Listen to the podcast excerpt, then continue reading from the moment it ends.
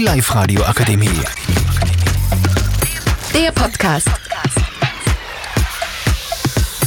Hallo, mein Name ist Emily. Ich bin hier mit Laura, Helena, Stefanie, Sophia und wir kommen aus dem Bergisch Steyr. Wir reden heute über das Thema Social Media. Was sagt ihr dazu? Also ich finde Social Media, wenn man jetzt drüber redet, man hört vor allem oft die negativen Seiten, aber es gibt halt auch viel positive. Ähm, Social Media basiert halt auf dem Prinzip von der weltweiten Vernetzung und Menschen sind halt soziale Wesen, suchen nach Kontakte und deswegen ist das halt nur immer ein extrem großer Vorteil davon.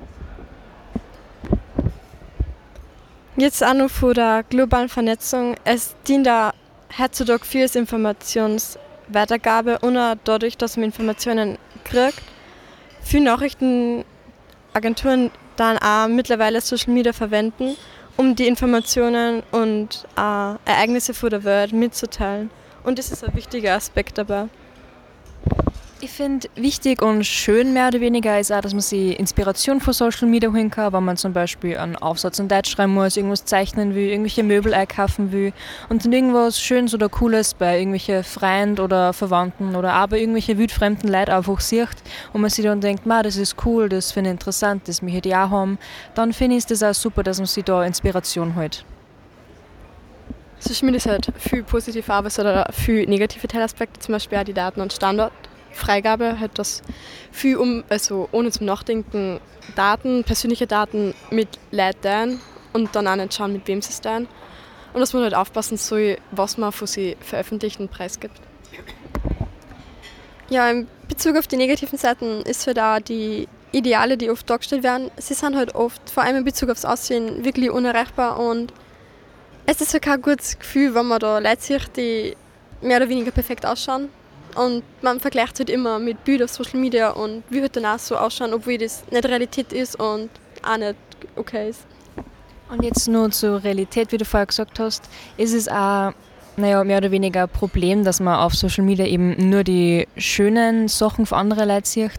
Ich meine, es ist klar, dass man jetzt nicht irgendein Bild hat, wo man Rehrer in der Ecke sitzt, aber es war halt ein bisschen Realität war schon schön und ich glaube auch wichtig, dass man nicht nur das Beste aus seinem Leben teilt oder sowas, sondern einfach ein bisschen mehr Realität eben.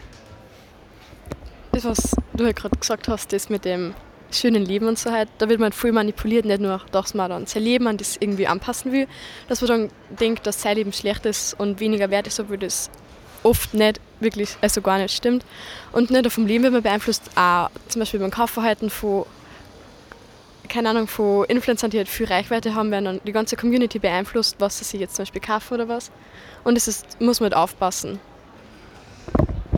Jetzt bei den großen Influencer an und die Kinder mit ihrer großen Reichweite auch eine eigene Meinung durchsetzen und viele Zuschauer von denen adaptieren die Meinung von einer, obwohl es eigentlich gar nicht einer eigenen Vorstellungen entspricht. Und dabei muss man dann auch immer aufpassen, wie man jetzt glaubt und nicht und wie man dann auch sein Vertrauen schenkt. Also wie man sieht, hat Social Media viele negative und positive Aspekte. Man selber ist aber immer verantwortlich, wie man es nutzt und wie man auch andere Menschen damit beeinflussen will. Und ja, vielen Dank fürs Zuhören.